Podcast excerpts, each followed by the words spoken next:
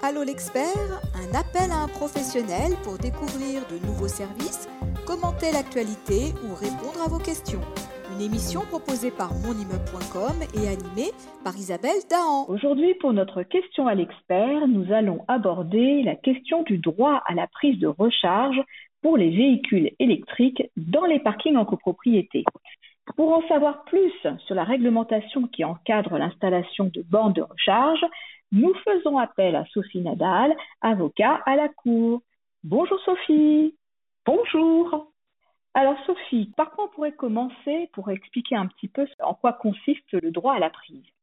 Alors, ce que je propose, c'est de faire un petit rappel global et finir en insistant particulièrement euh, sur ce qui intéresse peut-être euh, les copropriétaires, euh, locataires et occupants concernant la répartition financière. Alors, le droit à la prise. petit rappel quand même légal.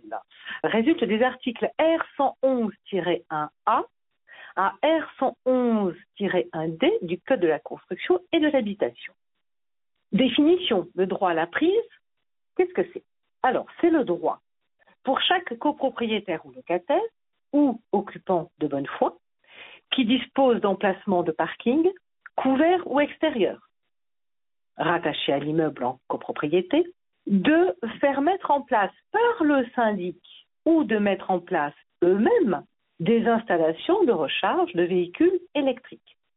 Alors j'insiste sur un petit point, il faut bien distinguer le droit à la prise dont bénéficient individuellement les locataires, copropriétaires ou occupants, de l'obligation pour le syndic de la mise en place d'installations collectives dans les immeubles en copropriété, qui pourra faire éventuellement l'objet d'un podcast prochain.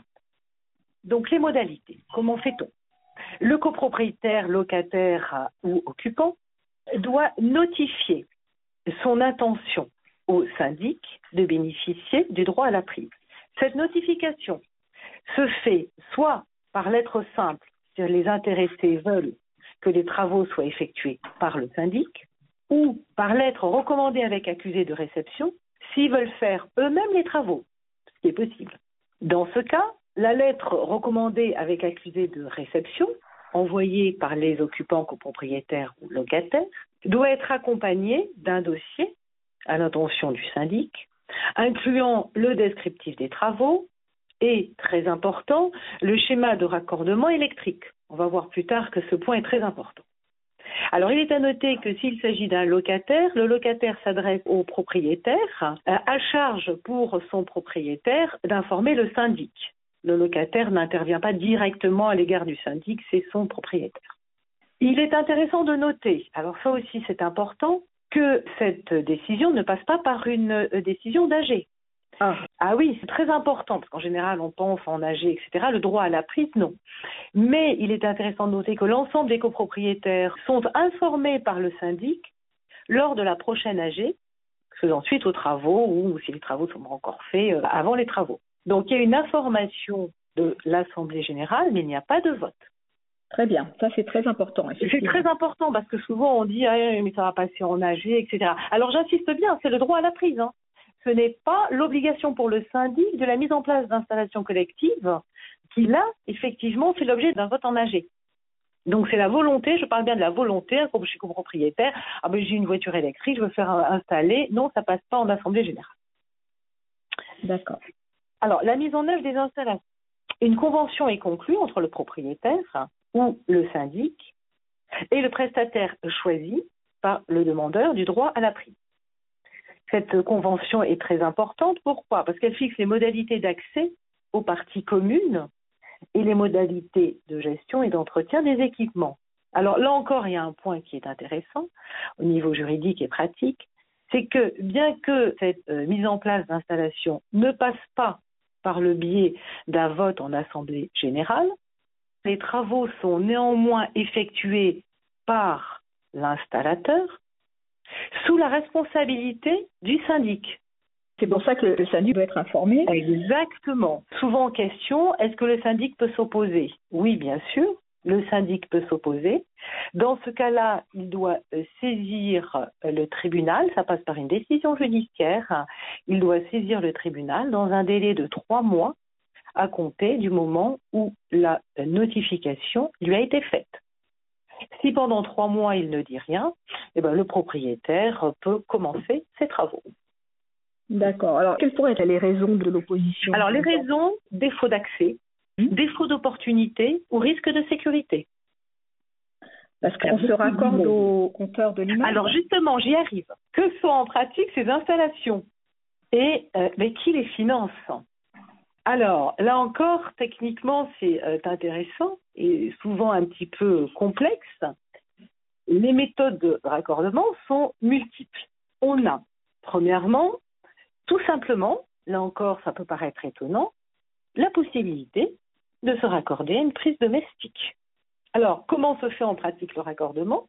À condition, évidemment, que la ligne bénéficie d'une protection par disjoncteur différentiel.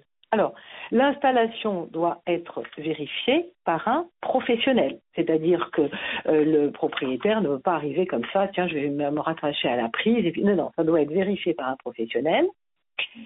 C'est le copropriétaire qui en fait la demande, qui finance le raccordement de la prise électrique à son compteur personnel. Parce qu'il faut bien sûr faire un raccordement de la prise, par exemple, qui est dans le garage, à son compteur personnel. Comment se fait le financement? Alors, c'est le euh, copropriétaire donc qui finance bien entendu le raccordement électrique. Et comment se fait euh, l'imputation de la consommation? Ben, C'est tout simple. Puisqu'il y a un raccordement sur le compteur personnel, eh ben, il assume la consommation d'électricité relevée sur ce compteur, incluant bien entendu la recharge de son véhicule. Là, la boucle est bouclée. Alors, ceci dit, j'insiste, c'est quand même très, très sécurisé.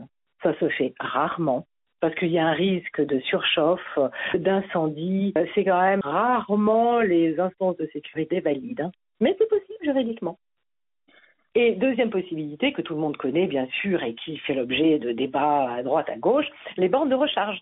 Alors pour les bornes de recharge, il faut distinguer deux cas. Le premier cas où les copropriétaires utilisent un point électrique qui existe. Oui. Et le deuxième cas, c'est la création d'un nouveau point d'alimentation électrique. Alors, premier cas, utilisation du point électrique existant. Deux solutions, la borne est reliée directement à l'appartement, c'est-à-dire qu'elle est reliée au tableau électrique de l'appartement concerné. La répartition de la consommation se fait en euh, consultant la consommation personnelle du propriétaire et incluant évidemment la recharge électrique. non, il est loin du parking. Hein? Alors justement, c'est tout à fait possible. L'intérêt, de sa facturation personnelle et le coût du raccordement électrique et le coût de l'installation de la borne incombe à l'intéressé. Ah et sachant qu'il est propriétaire de sa borne dans ces cas-là, c'est-à-dire que très souvent, effectivement, l'appartement est loin du garage, et dans ce cas-là, ce système nécessite l'accord de la copropriété pour le passage des câbles dans les parties communes. Oui. Donc là, on voit la difficulté de. ah ben, C'est-à-dire que si tu as ton parking et si tu habites au dixième étage, tu traverses l'immeuble avec les. Dans les bah, faut faire, faut faire beaucoup de trous dans les planchers là. Ah, voilà, c'est l'accord de la copropriété. Alors c'est important de savoir que la borne dans ce cas-là appartient au propriétaire. Hein. C'est important. Tu verras pourquoi. Euh, deuxième solution, toujours en utilisant les points électriques existants, la borne est reliée au service commun. C'est-à-dire que la borne est reliée au tableau des services communs de la copropriété par le biais d'une armoire électrique euh, dédiée à cet effet. Et il y a une installation de sous-compteurs individuels. Ça, je connais déjà un peu mieux, oui. voilà. ça, me parle plus. Et oui, voilà. Mais c'est pas ce qui est le plus. On va aller au plus banal. Mais il faut savoir que ça existe. On peut le faire. Oui, bien sûr. On peut le faire.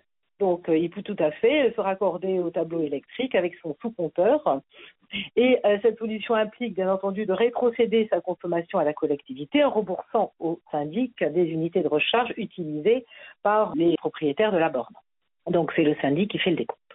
Alors, deuxième solution, création d'un point d'alimentation électrique. Alors, c'est le plus banal, c'est la solution qui se le, le plus couramment. Euh, pourquoi? Bah Pour une solution technique. Alors là, comment ça se fait? C'est tout à fait différent. Là, la demande est faite obligatoirement auprès d'un opérateur. Là, on n'est plus du tout dans le système de la convention avec le syndic, etc. N'a rien à voir.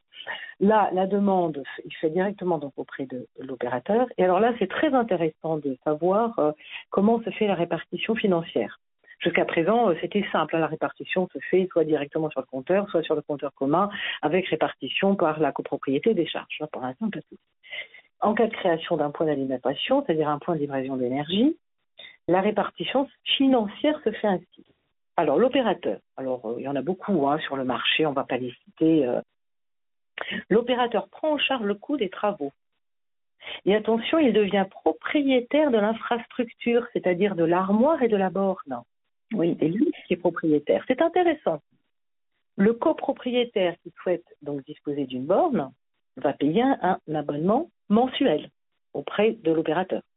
Donc la répartition se fait avec un abonnement mensuel. C'est la location, quoi. La location de la borne. C'est un, un, abonnement mensuel. Puisqu'il y a des sous-compteurs et l'opérateur fait son décompte pour chaque copropriétaire, euh, utilisateur de la borne.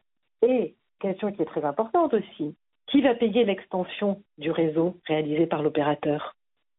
Eh bien, ce sont l'ensemble des copropriétaires. C'est la copropriété. C'est la copropriété, euh, c'est pas forcément le copropriétaire qui, qui demande à être, à, à être accordé. Voilà, tout à fait. Donc moi, par exemple, j'ai pas de voiture électrique. Euh, ben, je paierai quand même euh, l'installation du point d'alimentation électrique, c'est-à-dire du point de livraison d'énergie rapporté entre l'ensemble des copropriétaires. Pourquoi? Parce que bon, il y a des gens qui disent, bah, c'est normal, un jour, il peut utiliser, s'il en a envie, cette borne. D'accord. Donc, euh, charge, charge commune. Voilà. La sécurisation des accès et des systèmes de facturation doit être mis en place. Alors bien entendu, ça on connaît, c'est verrouillage à clé, prépaiement par carte. Il y a plusieurs systèmes. Bon, on va pas rentrer dans les détails parce que là, c'est vraiment très, très technique. voilà, hein. Petit point intéressant, bon, il y a une aide crédit d'impôt, tout le monde le sait, hein, ça a été dit euh, dans les journaux, etc. Alors, c'est réservé aux propriétaires, ça fait 75% du montant des dépenses, sachant que l'avantage est limité à 300 euros par système de charge. Ça, c'est quelque chose qui est maintenu parce que ça existe depuis déjà un, petit moment. Tout à fait. Tout à fait. Alors c'est réactualisé, euh, c'est pour ça que là c'est réactualisé très très fréquemment. Donc il faut voir hein, avec euh, le système d'impôt, voilà. Alors, il y a un petit point intéressant, on va quand même faire une petite polémique. Ah, il y a un décret qui est en cours de finalisation. il n'est pas encore paru. Alors, un décret, euh, tout le monde sait que c'est pas une loi, donc euh, c'est pas voté, c'est une décision réglementaire qui est en cours de finalisation, qui prévoit qu'un opérateur en particulier, le plus courant, pourra intégrer le coût des études et des raccordements dans le tarif d'abonnement de l'électricité. D'accord. Dit, usuellement TURP. Tu sais, c'est TURP. Ah oui, d'accord. D'accord. Oui, c'est ça, d'accord. Mhm. Voilà. Donc en fait, n'importe quel opérateur, hein, je, plusieurs noms, il y en a un en particulier qui pourra intégrer le coût des études et des raccordements. Attention, des raccordements, hein, le coût des études et des raccordements. Donc le raccordement ne sera plus à charge de, des charges communes de la copropriété, mais c'est un impôt, c'est intégré dans le tarif d'abonnement et d'électricité. Donc en fait, tout le monde va payer. Et eh oui, tout le monde est, tout le monde est concerné. Hein. Alors, tout le monde paye, c'est un petit peu critiquable. Alors, il est euh, prévu, le cas échéant, un recours devant le Conseil d'État. Il faudrait déjà que le décret euh, soit publié. Oh, ça va être dans les jours qui viennent là. Hein. C'est un principe acquis. Hein. C'est un principe qui est acquis. Donc le point est intéressant oui, bah, ça, ça, risque de faire un peu de bruit, oui, effectivement. Voilà, ça fait du bruit, ça ferait du bruit. Il y a déjà des articles qui sont parus. Enfin bon, c'est voilà. Et parce que si on commence comme ça, euh, charge commune. Euh, maintenant, ça inclut dans le tarif. Après, ça sera inclus. Euh, enfin voilà. Donc mm. bon, à voir, à voir.